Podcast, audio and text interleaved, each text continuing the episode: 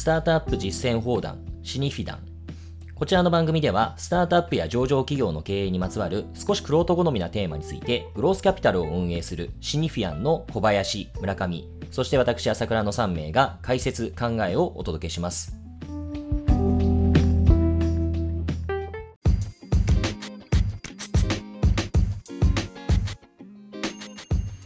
はいこんにちはシニフィアンの朝倉です。こんにちは、シンフィアの小林です。シニフィア村上です。はい、前回ですね、えーポスト IPO で、まあ、継続的に大きく成長した会社、まあ、あくまでこれはバリエーションという視点で語っていますけれども、そういった会社の、まあ、上位を見てみました。見て、まあ、その傾向が何かあるのかなといったことを少し話してみたんですけれども、今回はですね、えーそのうちの1社、SMS をある種事例に出して、まあ、ケーススタディ的に彼らがまあどういったことをやってきたのか、まあ、それが、あまあ、場合によってはあ何かのヒントになるんじゃないかなという思いもあってですね、SMS について、えー少し深掘りして見てみたいと思います。で、資料が出るかな。こちらですね。SMS 成長の軌跡というふうに来てますけれども、SMS、これあの、株価の成長推移でして、えー、もともとこれ出た時がどれぐらいだっけ？あの、だいぶちっちゃいんですよね。70, 70億とかかな？うん。だそれから比べるともうこれずーっとものすごく綺麗にもう右肩上がりで上がっていると。で、この下の赤い線がこれ何かっていうと、まあ一応ベンチマークとして、えートピックスを出してみようと思って、あの、出してはいるんですけども、これほぼね、もう誤差というかベタバリで横、なんかね、心電図で言うと五輪中状態なので、まああんまり意味ないですという感じですね。まあけど、これ見りゃ、そりゃすげえなっていうのはわかると。小馬健さんがミュートになってるね。はの伸び始めたのが2013ぐらいですよね、これ。それまではむしろ結構なんか上がったり下がったりで、まあ、株価的には苦労してたように見えますよね、これは。うん諸富士さん、以前僕たちシニフィダンでお話を伺ったことありますが、諸富士さんが交代なさったのがどのタイミングでしたっけ？えーとどこだったかな？ちょっと後で確認してさえーちょっと見ながら、じゃあ続けますね。で、えーこちらがまあ業績の推移です。まあ、ものすごく綺麗に右肩上がり。これ2008年度っていうのが上場した年なんですね。で、その年の年度がだいたい20 50億円程度。そこからまあ、まあ一貫して、えー経営が20%ぐらいの成長率の会社です。で、ちょっと僕どいて、えー売上構成で見ると、まあ、キャリアの会社ですと。まあ、主に医療、介護のキャリアの会社で、えー医療の方がちょっと大きい。であとはその介護キャリアっていうのは主に介護で仕事を探している求職者向けのサービスってことですけれども、えーこの介護者事業を行う方、介護事業者向けの、後で少しお話しますが、ちょっと SARS チックなリカーリングモデルのプロダクトがある。あとは海外分野が実は15%。で、えーこれも後で見ますが、非常に新規事業の開発っていうのを重視していらっしゃる会社さんで、えー新しい事業開発で、えー、たけてるところがまあ3%程度あるというような、あそんなポートフォリオの会社です。で、これキャッシュフロー推移ですね。これあの、何が言いたいかっていうと、なんか2015年度すごいでしょっていうのが 言いたいことで、これ何が起こってるかっていうと、2015年に、えー MIMS、MIMS って読めばいいのかな？あの、まあ、海外の会社を子会社化している。まあ、この時に、まあ、大きな変化があったということですね。えーまあ、これ、これソースなんですけども、あの、同じく連動して2015年から、あまあ、おそらくこれからのれんがどんと乗ってるんだと思うんですけれども、えーまあ、バランスシートも大きく変わっているよという、そういう会社です。で、えーこれが、あまあ、PR プラス、企業価値パー EBITDA の推移ですけれども、やっぱりあのさっき小馬健さんも2013年ぐらいからガーッと伸び出したよねっていう話ありましたけども、まあまあ、なんかその前後ぐらいからですかね、えー一気に評価が伸びていったのは、あそこら辺からなのかなと。逆に2008年度から2011年度までっていうのは、これ見た感じちょっとへこんでるようにも見えますよね。だから、実はそれまではそこまで、えー実は市場から評価されていない会社だったということですね。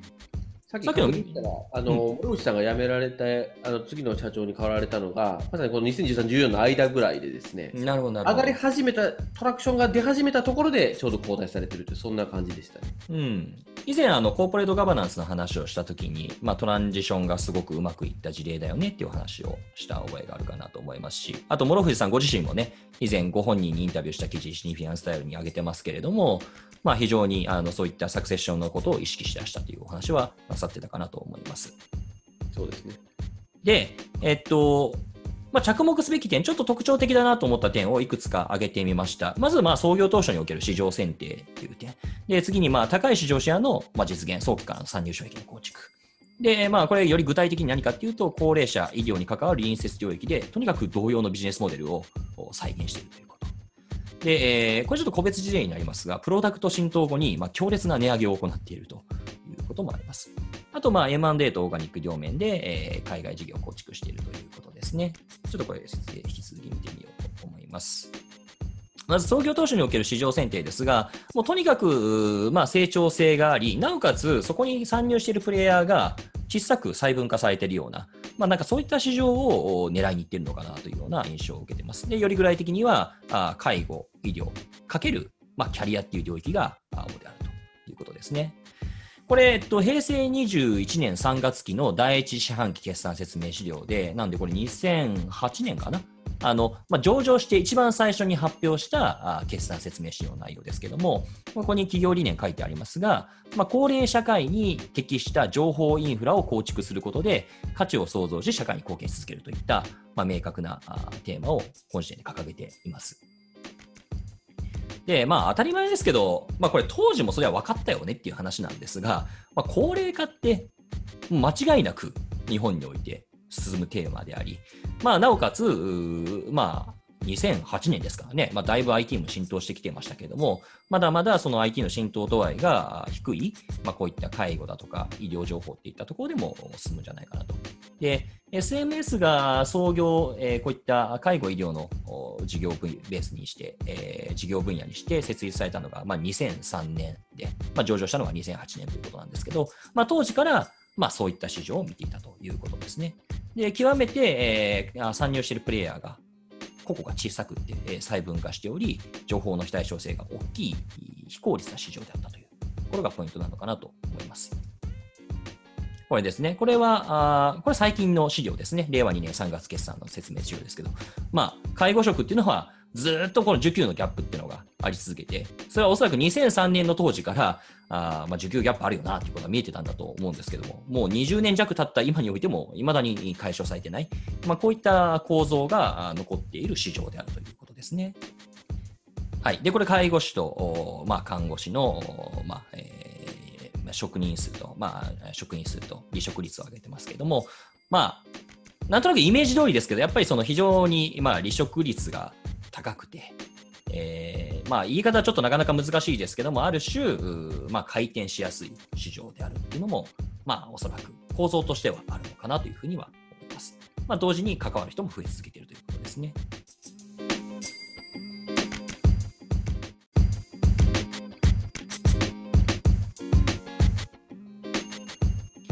で、2点目ですね、これ、早期からの参入障壁の構築っていうことで、これ、あの、僕ら3年前でしたっけね、諸口さんにインタビューさせていただいた、あいただいて、その記事、シニフィアンスタイルに載っけてますが、その時に思ったのが、諸口さんも何度も何度も参入障壁、参入障壁っていうことをおっしゃってたんですよね。これが非常に印象に残っていて、で、以前の私たちのシニフィナンでもお話したかと思いますけど、まあ、ね、できたばかりのスタートアップに参入障壁ってないのは当たり前ですし、あんまり意識することないよねと。むしろ参入障壁がないんだからその市場で起業できているわけで、そんなのないの当たり前だよねと言いつつも、とはいえ頭の片隅で、えー参入障壁をどうやって作るかってことを考えておかなきゃいけませんよねっていうような話はしましたが、えー、諸口さんのの、まあ、お話だとか、あるいは実際にその SMS がなさってきたあ事業の展開状況を見るに、もう本当に Day1 から参入障壁のことを意識してたんじゃないかなというふうに伺える側面があります。で具体的にはですね、ケア人材バンクっていうのを2003年に開始しているわけですが、これ開始した年からですね、すでに他の関連事業を展開して、とにかく対象者を囲い込むんだっていう意識が。で、囲い込むにおいて、まあ、あの非日常のニーズ、まあ、人材紹介だとか求人なんて別にいつもやるわけじゃないので、まあ、そういった非日常の部分と、えーそこに人を振り向けるために日常ニーズ、まあ、これは DAU だとかあの MAU を上げるっていう意識だったんだと思うんですけど、今の言葉で言うなれば、あそういった日常ニーズを組み合わせたようなコミュニティサイトを構築している。ことですね。で、結果としてま何が起こってるかっていうと、これ、もう結構びっくりしたんですけど、介護職の年間転職者数に占める、まあ、SMS への登録者数の比率70%弱って、これはすごいなと。もうちょっとピーター・ティールもびっくりの独占度合いじゃないかなというふうには思います。で加えて、これ、看護師の方も25から30%で、まあ、あの介護職に比べたらだいぶ低いんですけれども、ただ業界トップであるということですね。で、えー次に行って、これ、あの平成21年3月期、2009年3月期の、おまあ、上場して最初の決算説明資料ですけれども、この時はね、介護分野ってまだ3%なんですよ、そういう意味で言うと。だ今70%ってことを思うと、なんか覚醒の感あるんですけども、医療分野1.8%だったうんということですね。これまさに数値観的にあのちょっと対比的に感じたのがインディードのアメリカにおける転職シェアって確か一回あの一度ワンショットであの開示されたことがあるんですけど確か6、うん7割だったんですようんうんで数年でそこまで持っていったっていう感じで言うとなんか結構似てるものを感じましたねこれうんうんうんうん。で、もうこの上場した頃から、まあ言うなればもう上場する前からなんでしょうけれども、この時からもう確実にシェアの拡大を狙えますってことを明確に言ってるんですね。とにかくシェア拡大することがここにおいて自分たちの市場において重要だってことがあ意識されていたと。まあ結果論なんですけど。で、これ面白いのは、同じ時期の決算説明資料なわけですけども、要は上場して初めて株主に対して、えー今の決算状況こうですよねって説明している資料ですが、面白いのは、えー課題と対策っていうところで、競合企業の参入っていうのが書いてあるんですけども、この下に従業者囲い込み、事業者囲い込みって書いてあるんですよね。で、これ、あの、見てると、SMS さん、他の資料でも結構囲い込み、囲い込みって出てて、まあ、その通りなんですけど、ここまで囲い込みっていうワードが出る決算説明資料、なかなかないんじゃないかなっていうのは、僕は印象に残りました。まあ、それぐらい、あのもうストレートに言うと、もうパラノイアな勢いで、えー自分たちの市場を守りきらなきゃいけないっていう意識が最初からあったんだなっていうふうに感じますね。これもそうですよね。プレート強化の囲い込みでっていうような、これはあの介護従事者と、あと看護の方も同様の資料があります。で、この時点でもとにかく参入障壁の構築へっていうのが明確に書かれているっていう。で、これはやっぱりなかなか普通のスタートアップとは意識が違うんじゃないかなと感じる点はありますね。で、より具体的に見てみると、これあの、高いシェア市場、高い市場シェアを実現するために、えー早期の段階だからですね、同じ対象者、えー介護だとか看護の求職者を対象にした複数のメディアを一気にわーっと広げてるわけですよ。でこれ見てみると、2003年4月に会社が設立されました。2003年5月にケア人材バンクを始めましたと。で、7月にはケア学っていう就職情報サイトを始めてるんですね。で、えー11月には資格講座情報をシカトルっていうのをやってると。で、以下ですね、2003年から、まあ、2008年3月の上場に至るまで、えー、わーって書いてますけど、結構な頻度で新しい事業をポンポンポンポンやってるんですよね。で、これ結構すごいなと思ってまして、これ普通ね、あの、シード機で会社始めたばっかの会社で、でそれがあの事業で中洲飛ばずでピボットするんだったら分かるわけですけれども、そうでもなくて、まあまあうまくいってそうなところに、新しいメディアとか新しいサービス始めますって言われたら、普通投資家だったらちょっと落ち着けようと。今やってることにフォーカスしろって言いたくなるじゃないですか。なんだけれども、えーまあ、SMS さんはそこを、まあ、ある種、まあ、革新犯的に、えー新しい事業をどんどんどんどん突っ込んでいかれたんじゃないかなっていうのが伺える奇跡ですよね。結構な数だと思いますよ、これ。まあ、実際、あの、ここもまた繰り返しになりますけれども、介護従事者だとか、まあ、そういった従事者をもうとにかく囲い込むんだというような、あそういったあメディアサービスのラインナップをしていたということですね。はい。で、これあの、これも新しい、あの、最近の決算説明資料ですけれども、そういった考えって、えー今でも受け継がれていて、これ横が、あの、ホリゾンタルに出てるのが、あの、まあ、業界というか市場ですね。まあ、もともと始まったのは、まあ、介護職の市場と、まあ、看護師のところで、まあ、そこから、まあ、コメディカル、ケアリハ職、治療科、えー保育保育士等と横に広げてるんですが、こういった、まあ、ある種隣接する近そうな市場に、えー同じような、似たような類似したあサービスを、えー投入することによって再現性を高めていくっていう、まあ、こういったことをやってるということですよね。だからまあこれが彼らのまあ勝ちパターンなんだろうなというふうに思うところです。で、まあ、個々の市場の中でとにかくシェアを伸ばしていくということですね。はい。まあ、これも同じですね。まあ、事業領域と、まあ、貸し提供先っていったところで、隣接したところで、えー、どんどんどんどん事業を展開していくというシニアライフ、で、これも、あの、また、囲い込みの一例で最初の初期ですけれども、まあ、非日常なニーズでマネタイズして、えーするために、まあ、日常的なニーズで、まあ、コミュニティを作ったりだとか、そういうことをして、えーここもまた出てますね。えー日常的な囲い込みができている、できている状態っていうような、なかなか囲い込みって使わないなと思いますけど、えーことを言っています。これも私がですね。ここでも日常的な囲い込みを進めたいと考えていますっていう、多分平成21年3月期の資料で囲い込みってもう結構な頻度出てるんじゃないかなと思います。ということですね。あとこれすごいなと思ったのがですね、えープロダクト浸透後の強烈な値上げっていうのをなさっていて、これはあの何かっていうと、買いポケっていう、まあ、非常に今も成長していらっしゃるサービスがあるんですね。これ介護事業者向けの経営支援プラットフォームだとで。これ、もともとその介護保険の請求ソフトだったそうなんですけれども、2014年10月に、まあ、機能拡充に伴ってということだと思うんですが、まあ、価格を一気に引き上げています。で、まあ、追加サービスいろいろあるんですけれども、やっぱり驚くべきは、あそれまでですね、月額平均単価が2014年9月以前3000円だったところですね、2014年10月以降ですね、2万円まで上げてるんですよ。結構な引き上げ方をしている。で、まあ今2019年度における月額平均単価が2万3000円という、まあある種、ものすごく刺さるーサービスを展開した後、そこでえー一定面を取ったらもう一気に果敢に、まあ、シェアを取っていく、あの価格を引き上げるということをやっているということですね。で、ちょっとこれ、あの、資料準備できてないですが、確かこの値上げした後はですね、さすがにチャーン発生していて、結構顧客数は減ってるんですけれども、だけど、その翌年からやっぱりちゃんと増えてるんですよね、また。なんで、それだけやっぱりえ支持されるサービスっていうのを作り切って、作ったらあ価格を果敢に上げていくっていうような、まあ、ある種非常に美しい、まあ、あれですね、戦略が、鮮やかな戦略が見て取れるなということです。あと最後ですね、M&A とオーガニックで、えーまあ、非常に果敢にその海外事業を打ち立てるなというようなところが見て取れまして、まあ、まだね、2020年3月期における海外売上比率15%ですから、まあ、想定してらっしゃるポテンシャルからすると、まだまだ道半ばなんでしょうし、まだこの時点で、2020年の時点で何か評価できるものでは決してないと思うんですけれども、ただ、まあ、少なからず2011年以降ですね、えーまあ、いろんな会社を海外で子会社化していると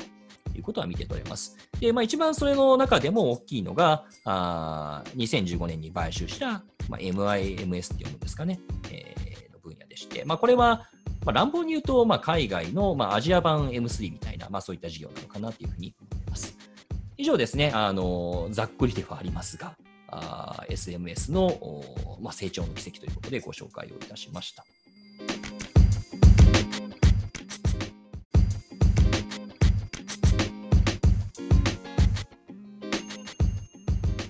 なるほどですね。これ、いや、本当に面白いなというのを感じたのがですね、あの先ほど、実は株価が急激に上がり始めたのは、諸内さんの後、後藤社長が引き継いでからだというふうにお話したんですけども、実は、その後藤社長がバーッと伸ばしていける背景を、素地を作ったのが、まさにこの、もう我々よくモートの話をしてますけども、この囲い込みを軸とする障壁の構築ができて、まあ、それをエンジョイするのにタイムラグがあるので、まあ、その部分が2014年以降ぐらいにガッと出てきたのかな。だこの、まあ、思考的なことってよくあるじゃないですか。この社長が、前の社長がやったことを次の社長が特に大きくの結果として出していくっていうパターン。そうですねまさに。この連携プレーでうまくやられたっていうところなのかなというのを感じましたね。そうですね。あと私、あの、もう一ついすごいなと思うのは、その後に、まあ、海外事業を、まあ、M&A を使いながら果敢にトライされてますけど、多分、統計データはなかなか難しいですけど、比較的大きな M&A をやって、その後も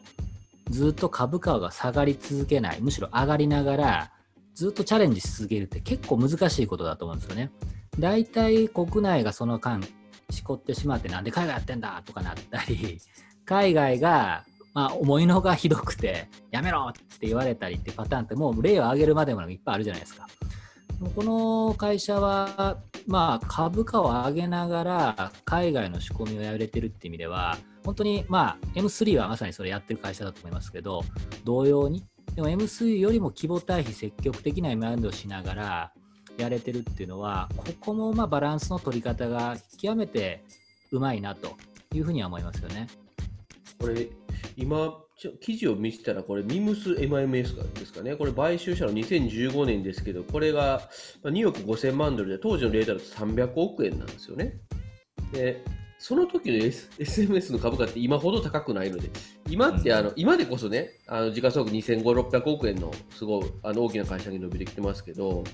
2005年10月1000億 ,1000 億ぐらいじゃない？はい、えっとね、そうですね。株価が大体1000円なんで、今の3分の1なんで、800億そうだよね。で多分考え始めた時はもっとちっちゃかった可能性もあって。なので先ほど朝倉さんのチャートで総資産がドカーンと増えた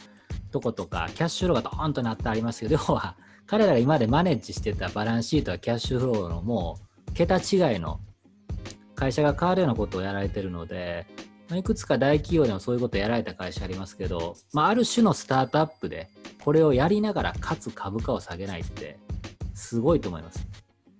結構勝負してますよね。まだあの事業に対する、まあ、売上貢献、えーないしあの利益の貢献という意味で言うと、まあ、まだまだこれからなんだとは思いますけども、ただ少なくとも買収してからも、えーここまで崩れずにいい事業を進捗しているっていうのは、やっぱりそれまでのなんかまあ仕込みの仕込み期間あ、準備相当考えてらしたんだと思いますし、おそらくまさに諸口さん在任の期間で。でおそらく、まあ、そういったあよりグローバル化していくんだっていう意思も含めたある種のサクセッションだったのかなというふうに、これ完全にアウトサイドインの、まあ、憶測ですけどね、あ伺えるところもありますし、あの本当、あらゆる点において、まあ、外から見ると本当に美しいなというふうには見えますよね。まあ、特にあの、じゃあ、まあ、誰もがこんなことを真似できるわけでは決してないでしょうけれども、ただ一つ、そのスタートアップに示唆があるとしたら、僕はこの、やっぱりね、言い方あれですけど、ちょっとパラノイアじみた参入障壁だとか囲い込みに対する意識、まあ、これひあの、何かというと、まあ、まあ、競合に対する恐怖心なんだと思うんですけども、これは何かあの学ぶ点っていうのは大いにあるんじゃないかなというふうには思いました。そうですね。あとは本当にパラノイアである時に犠牲にしてるのはやっぱ我慢してますよね。本当に多分大きな投資とか海外の展開とかっていうのを極めて多分我慢されて多分さっきのシェアと1にシェアを拡大まあプロダクトを拡大まああのカテゴリーを拡大ってありましたけど多分あの順番も明確でまあシェア拡大する前に手広げてもあかんやろっていうかとにかくシェア徹底的にやるんだっていう話があってこその順番だしこのまあ patience っていうのはすごいまあ感じる会社だなと思いますよね。組織の拡大のペースとかもそうですよね。確かいきなり人をバーって増やして組織を崩壊させたりしないみたいな確か資料の中にあったかと思うんですけども、まさにこの辺の discipline を非常に持って展開された会社だなというのは感じますね。まあ、今回完全に我々も本当にアウトサイドインというか、まあ、外の情報だけで測ってますけれども、あの、過去にシニフィアンスタイルで諸藤さんに対するインタビューっていうのもしてますので、まあ、それと合わせて読んでいただければ非常に立体的にご理解いただけるんじゃないかなと思いますし、なんならね、これをネタにまた諸藤さんにね、いろいろお話伺ってみたいなというふうにも思いますね。